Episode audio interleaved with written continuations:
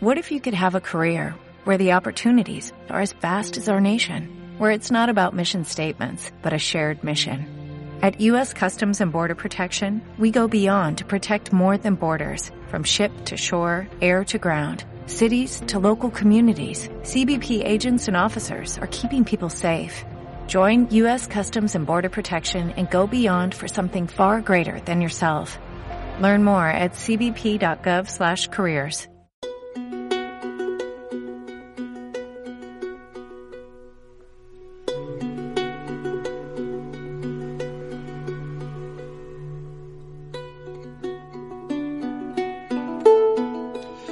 Seguimos, persistimos en el mismo rumbo. El conflicto de la antigua colonia española, que arrancó en 1975, suma años estancado debido a las posiciones frontalmente opuestas que mantienen Marruecos y la República Árabe Saharaui Democrática, que representa el Frente Polisario. De hecho, la República Árabe Saharaui reclama la celebración de un referéndum de autodeterminación y el gobierno de Rabat en Marruecos se opone frontalmente a esa opción y propone otorgar más autonomía la antigua colonia española, pero siempre bajo la soberanía marroquí. Posturas enquistadas que superan los 45 años de historia.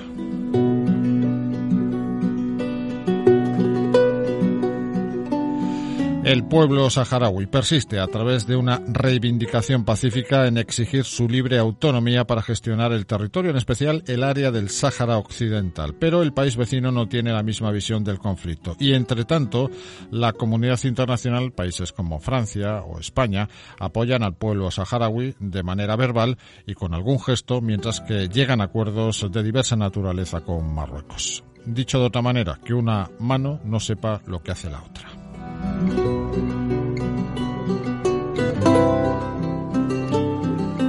Juan Soroeta es profesor titular de Derecho Internacional Público y Relaciones Internacionales en la Universidad del País Vasco, presidente de la Asociación Internacional para la Observación de los Derechos Humanos y presidente del Instituto de Estudios Internacionales del País Vasco Francisco de Vitoria, entre otros cargos. Juan, ¿qué tal? Buenos días. Hola, buenos días. Si España o Francia tuviesen voluntad, ¿no estaríamos hablando de esto? ¿Estaría este asunto solucionado?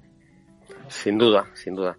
Eh, probablemente más, eh, cuando has hecho la, introducción, eh, comentabas que el origen del, bueno, que la situación actual se deriva del enfrentamiento eh, entre las dos partes, ¿no? es decir, posiciones extremas por, por, las dos partes. Yo creo que lo que hay que decir es que si no se resuelve es por la, por la negativa de Marruecos a, a cumplir con el derecho internacional. Así de sencillo, ¿no? Así de sencillo. Es decir, en el año 91 se firmaron unos acuerdos, un plan de paz, eh, con estableciendo la celebración de un referéndum con una pregunta que era independencia o integración en Marruecos, con un censo que tenía que elaborar Naciones Unidas eh, siguiendo los criterios que se establecían en el propio plan. Ese censo ya está hecho y la única razón por la que no se celebra es porque Marruecos ha retirado el plan de paz, con el apoyo de Francia. Francia es quien veta en el Consejo de Seguridad cualquier posible solución. Y, yo no sería tan, tan templado, y perdona que, que, te corrija, pero creo que la posición de Francia es eh, abiertamente Una cosa es que, porque Francia ni siquiera se molesta en disimular. España trata de disimular eh, hablando de la ayuda que aporta a los campamentos refugiados, pero eso no es una contribución para la solución del conflicto. ¿eh? la ayuda humanitaria es es un arma de doble filo. Por una parte sirve para tener, para que, para la mera supervivencia de los saharauis en los campamentos de Tinduf, pero por otra parte sirve para, para mantener el conflicto indefinidamente en esa situación. O sea, lo podemos resumir en que Francia ni siquiera coopera y España sí. No, no, yo creo que eh, España coopera lo, mínimo posible, pero que apoya abiertamente la, la, ocupación del territorio. Eh, en, en, los procedimientos que se han desarrollado ante el Tribunal de Justicia de la Unión Europea eh, por recursos que ha presentado el Frente Polisario contra los acuerdos de pesca y acuerdo de libre comercio, que son acuerdos entre Marruecos y la Unión Europea y que se están aplicando en el Sáhara Occidental, España ha participado del lado de la Unión Europea. España es la potencia administradora jurídicamente desde el punto de vista del derecho internacional y desde el interno también, porque lo ha dicho la Audiencia Nacional, eh, y como potencia administradora tiene la obligación de defender los derechos del pueblo saharaui. Y lo que está haciendo es posicionarse del lado de quien los está violando, abiertamente, o sea, sin disimulos. Eh, si España no tuviese que contentar al resto de países europeos o a la Unión Europea, o en el caso, por ejemplo, de, tener que estar alineada con, con Francia, eh, quizás habría existido algún gobierno que le habría dado algún viso de solución a este asunto, Juan. Pues el, único gobierno eh, que ha defendido los derechos del pueblo saharaui y que en algún momento se ha posicionado del lado del ejercicio del derecho a autodeterminación, o dicho de otra forma, del lado del cumplimiento del derecho internacional, fue el primer gobierno de la democracia, el de UCD. A partir de ahí, la llegada del PSOE al gobierno fue el final del, abiertamente, ¿eh? decir, ya sé que suena un poco duro, pero es, es así literalmente. La llegada del Partido Socialista de Felipe González al gobierno supuso el final del apoyo, bueno, la expulsión del, de la delegación del Frente Polisario de Madrid. Bueno, solo, solo cabe no solo mirar al pasado, sino mirar al presente y donde se encuentra Felipe González y las relaciones que mantiene en Marruecos para comprenderlo casi todo, ¿no? Sí, sí, sí. Y no solo Felipe González. Eh, Zapatero es el único eh, la única persona que ha llegado a tener un cargo importante, presidente del gobierno, pero ni siquiera a un nivel mucho más bajo lo había hecho nadie, que ha participado ya en dos ocasiones en congresos de derechos humanos organizados en Dakhla, ciudad ocupada del Sáhara Occidental, en congresos de derechos humanos organizado por Marruecos, la potencia ocupante en territorios ocupados. Es un absoluto escándalo. Pero bueno, esa es la trayectoria que ha seguido el, el PSOE desde que llegó al gobierno en el 82 y, y lamentablemente no solamente el PSOE, sino que todos los gobiernos que han pasado por, por la Moncloa han apoyado la anexión del territorio. Hablamos de España, hablamos de Francia, que, evidentemente tampoco disimula que otros países del entorno europeo se encuentran más o menos en la misma dirección. Bueno, realmente eh, hay algunos estados que, han empezado ya a posicionarse en contra, ¿no? Muy eh, suavemente. Eh, sí, los nórdicos, Noruega, Suecia, el Reino Unido también, eh, Holanda, es decir, eh, hay estados que por lo menos mantienen una distancia eh, importante respecto a la posición que tiene España o que tiene Francia, ¿no? Pero, pero básicamente es, es Francia el principal problema, ¿no? España como potencia administradora podía hacer algo, pero no se va a enfrentar nunca a Francia, si a pies juntillas lo que haga Francia. y, y, Francia beta, para, para que te hagas una idea, en el Consejo de Seguridad Estados Unidos ha llegado a plantear hace unos años que la MINURSO, la misión de Naciones Unidas en el Sáhara Occidental, eh, tenga capacidad para, bueno, la palabra no me gusta nada, monitorear, ¿no? Para observar la situación de los derechos humanos en los territorios ocupados y Francia ve toda esta posibilidad. Francia, que pasa por ser los derechos humanos en algunos ámbitos, veta que una operación de Naciones Unidas pueda no controlar, simplemente observar y, y decir lo que está viendo, ¿no? En materia de derechos humanos. Sí, de hecho, además, en el Sáhara Occidental no hay observadores, ¿no? No, no, no, no hay observadores. Eh, en, la MINURSO, la Misión de Naciones Unidas, tiene vetada la presencia de españoles, de soldados españoles, y observadores, bueno, Marruecos controla eh, la entrada en el territorio, ahí no se mueve nadie sin que lo sepa el gobierno de Marruecos, ¿no? Eh, como observadores, sí que hay un grupo de observadores internacionales que, acuden, entre ellos yo, yo suelo acudir también a los juicios que se celebran contra los activistas de derechos humanos, eh, tanto en, los territorios ocupados saharauis como en Marruecos, ¿no? Pero bueno, hasta ahí, y más que nada porque, porque bueno, asesorado por una, una empresa de imagen británica, eh, Marruecos permite que entren los observadores para dar una imagen de, Estado que respeta los derechos humanos, pero los juicios son un absoluto teatro. Sí, te iba a preguntar, Juan, ya que tenemos ese testigo directo de esos juicios, ¿cómo son? ¿Cuántas garantías eh, se quedan en la puerta? Pues mira, resumidamente, el, el macrojuicio que se celebró contra los, los eh, dirigentes saharauis que, que organizaron el, el, campamento de Dimisik hace 10 años. eh, no sé si, supongo que la gente lo recordará, eh, una concentración de más de 20.000 personas, estos números reconocidos por el gobierno marroquí, que procedentes de las ciudades del Sáhara Occidental montaron un, un campamento a 10 kilómetros de Layún, de la capital del Sáhara Occidental, para reclamar derechos económicos y sociales. ¿eh? Ellos dijeron no vamos a tocar los derechos eh, políticos, no vamos a hablar de autodeterminación porque al día siguiente va a entrar el ejército. Entonces, eh, vamos a hacer esta reclamación porque viven en su propio territorio, en guetos, sin acceso al trabajo, sin viviendas, una situación lamentable. No, obviamente no tienen universidad, los las, tienen, o por lo menos dan cierta imagen de defender los derechos del pueblo saharaui, automáticamente pierden toda posibilidad de seguir estudiando.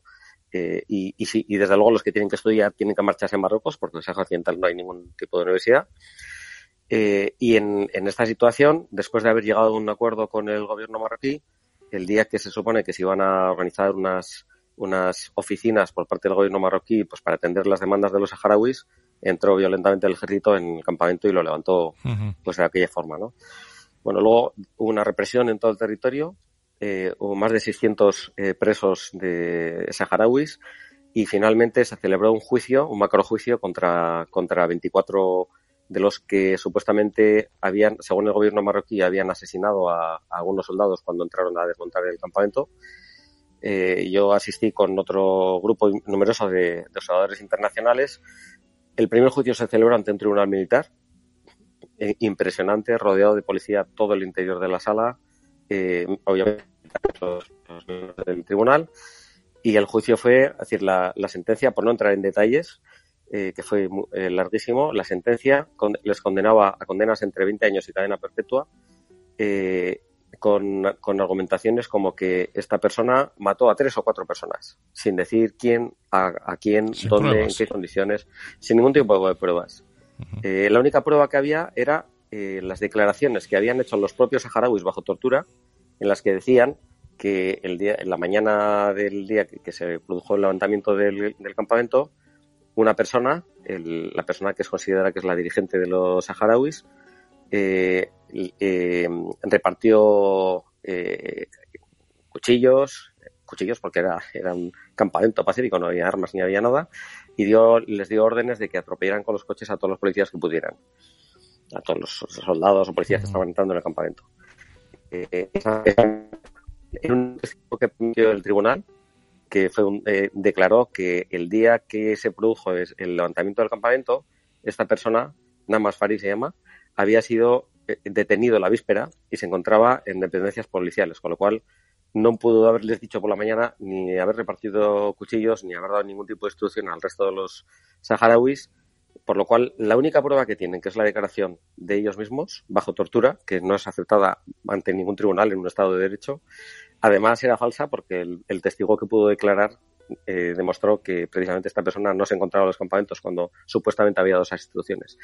Y con esa prueba eh, prueba de la auto auto el auto el autoinculpación eh, fueron condenados a cadena perpetua entre 20 años y cadena perpetua y llevan 10 años pudriéndose en las cárceles. Y has llegado has llegado incluso a, conocer cómo son esas cárceles o ahí te has quedado en simplemente no, instancia judicial. no te permiten. Hemos intentado en varias ocasiones visitar a los presos pero no, no, te permiten. Te reciben en la puerta y, y de ahí no pasas pues esa es la, realidad eh, reciente en el Sáhara Occidental, Marruecos, o con este comportamiento, con este ejemplo judicial eh, sin garantías eh, y con esta densa niebla que ha provocado la pandemia del COVID-19. Juan, ¿en qué punto crees que se encuentra el conflicto? hablábamos antes de Francia y España en una posición absolutamente cómoda de no pillarse los dedos, pero eh, ¿hacia dónde va? ¿Tiene alguna dirección? ¿Hay algún rumbo? Eh, ¿Algo se ve en el horizonte o algo ves en el horizonte? Eh, a ver, yo, bueno, primero yo volvería a matizar. Creo que la posición de Francia y España es cómoda, pero no porque no quieran pillarse los dedos, porque es que están apoyando abiertamente a Marruecos. Es que yo creo que eso es importante que quede claro, porque no es que estén templando gaitas, que estén haciéndose un poco ahí los, los que esto no va conmigo, no, no.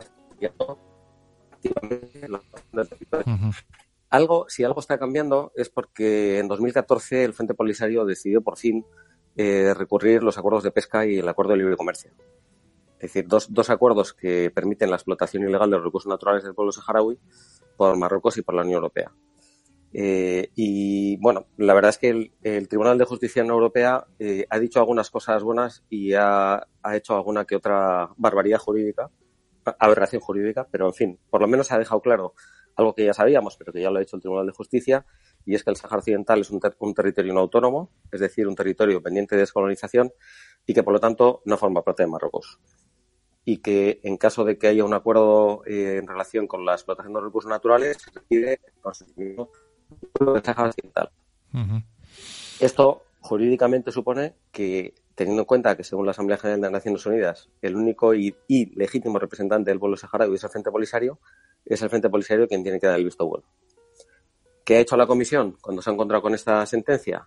lo que ha hecho ha sido enviar una, un, grupo de, de, expertos al Sahara Occidental que se ha entrevistado con los representantes de las asociaciones de colonos marroquíes que están ilegalmente en el territorio, porque los caminos de Ginebra prohíben el traslado de población del territorio del Estado ocupante al territorio del Estado ocupado, les ha, les ha consultado a ver qué les parece la, explotación de los recursos naturales a través de esos acuerdos. Y claro, ¿qué, van a decir? Pues que les parece muy bien. Entonces, el informe de la comisión dice, eh, nos hemos entrevistado con, con, la inmensa mayoría de las asociaciones que hay ahí y tan solo una está en contra, que es el Frente Polisario. Eh, como si fuera una, una asociación de, de 20 señores, ¿no? Cuando es el, el único representante del pueblo saharaui. Entonces, con esto lo ha llevado al, al, Parlamento y el Parlamento votó a favor de considerar que, esa, ese, que ya contaban con el visto bueno de, de la población del pueblo saharaui. Y eso está recurrido ante el Tribunal de Justicia Europea. Y, joder, me cuesta creer que el Tribunal de Justicia sea capaz de decir que la opinión de los colonos equivale a la opinión del pueblo saharaui. Porque esto ya sería, pues apaga y vámonos, ¿no? Sí, bueno. Entonces, eh, ahí está nuestra esperanza. Es decir, si algo está cambiando, si algo está haciendo que Marruecos se mueva un poco de donde estaba, o Francia o España, es que va a ser siempre un grano el zapato, una piedra el zapato. Y entonces no, hay, no, no va a poder eh, mantener ese tipo de acuerdos si no cuenta con el visto bueno del pueblo saharaui. Hay que esperar a ver qué dice el Tribunal de Justicia porque en fin, yo tampoco me fío un pelo, ¿no? Es un tribunal muy sensible a la presión de los estados. Sí, alguna sentencia en cuestiones de migraciones en frontera también cambió de, perspectiva, ¿no? Iba en una dirección y después eh, se recondujo por presiones o no sabemos muy bien por qué, eh, como el salto en la valla en Melilla, recordemos recientemente que había un pronunciamiento del Tribunal de Justicia Europeo y finalmente después fue otro, ¿no? Eh, o fue mucho más laxo eh, y acompasó un poco la, la versión eh, que había pronunciado el gobierno de, España. Una cuestión que, una curiosidad eh, que seguramente se preguntarán muchos que siguen toda esta situación del pueblo saharaui. ¿Por qué se celebran cumbres en, en Nueva York? entre el pueblo saharaui, o más bien entre el Frente Polisario y Marruecos, para buscar una intermediación. Aquí, el papel de Estados Unidos, ¿cuál es?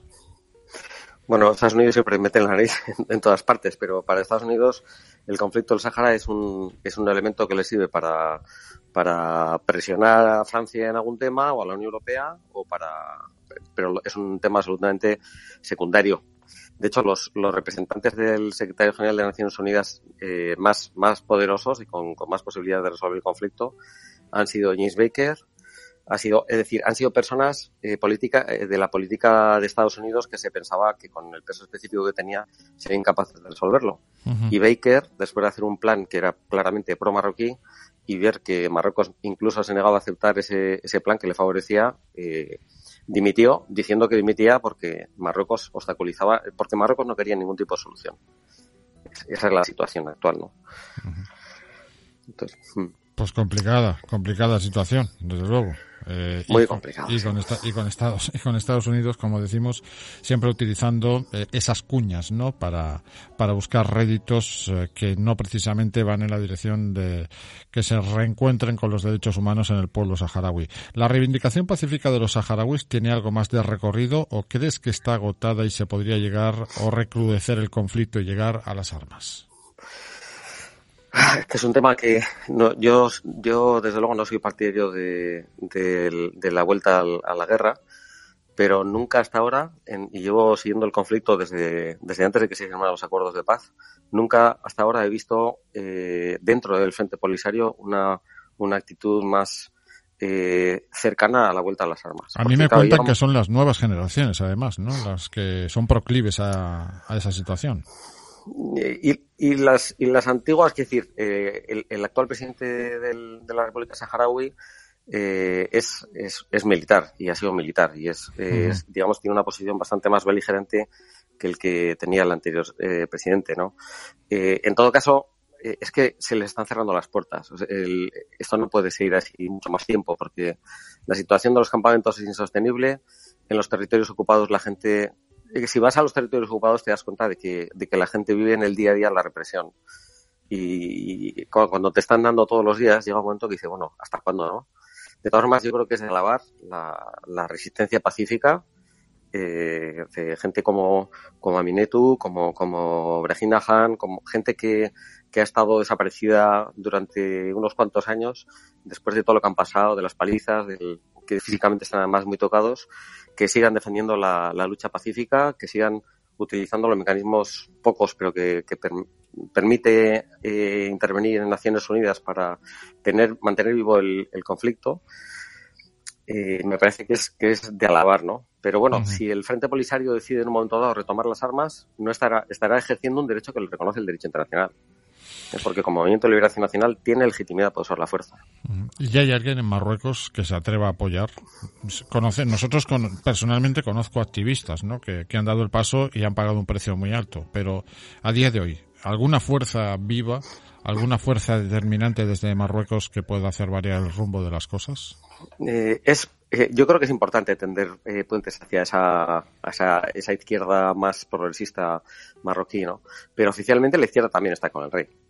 Eh, yo, por ejemplo, lo que sí he podido ver es que en, el, en los juicios que se han desarrollado contra los activistas de derechos humanos saharauis, en la defensa han participado abogados marroquíes, abogados de la Asociación Marroquí de Derechos Humanos, que te puedes imaginar uh -huh. cómo los han puesto, ¿no? De traidor para arriba y gente que dice yo estoy aquí porque estoy convencido de que estos señores son, son eh, inocentes y además, bueno, por ejemplo, uno de ellos comentaba que después de MISIC eh, fue comisionado por su, por su organización para que visitara los territorios ocupados, eh, ahí no pueden decir, claro, territorios ocupados, decían el Sáhara Occidental, entrevistarse con, con la gente y dice, y nosotros hemos, yo he hablado con, con señores mayores que me decían, ¿por qué nos hacen esto? ¿Por qué no nos hacen esto en nuestra tierra? ¿Por qué no nos dejan en paz y se van de una vez?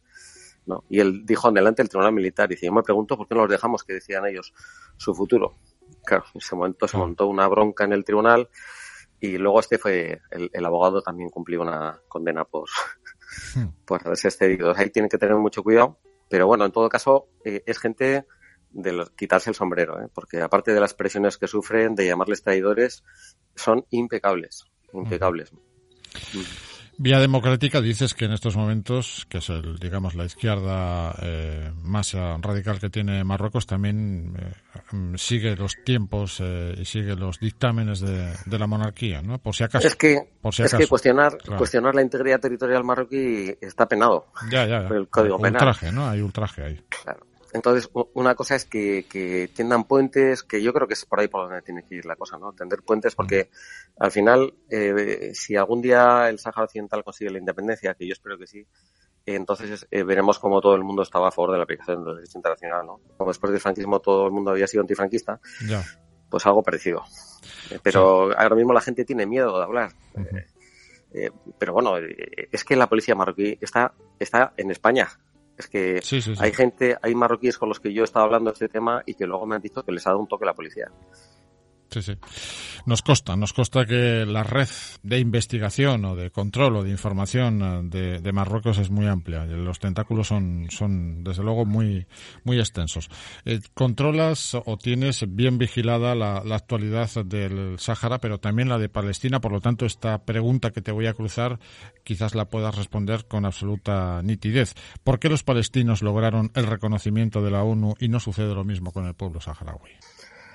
Uf, la verdad es que comparar los conflictos es, es, sí. es, muy delicado porque si la situación de los saharauis es, es, complicada, la de los palestinos lo es todavía más. ¿no?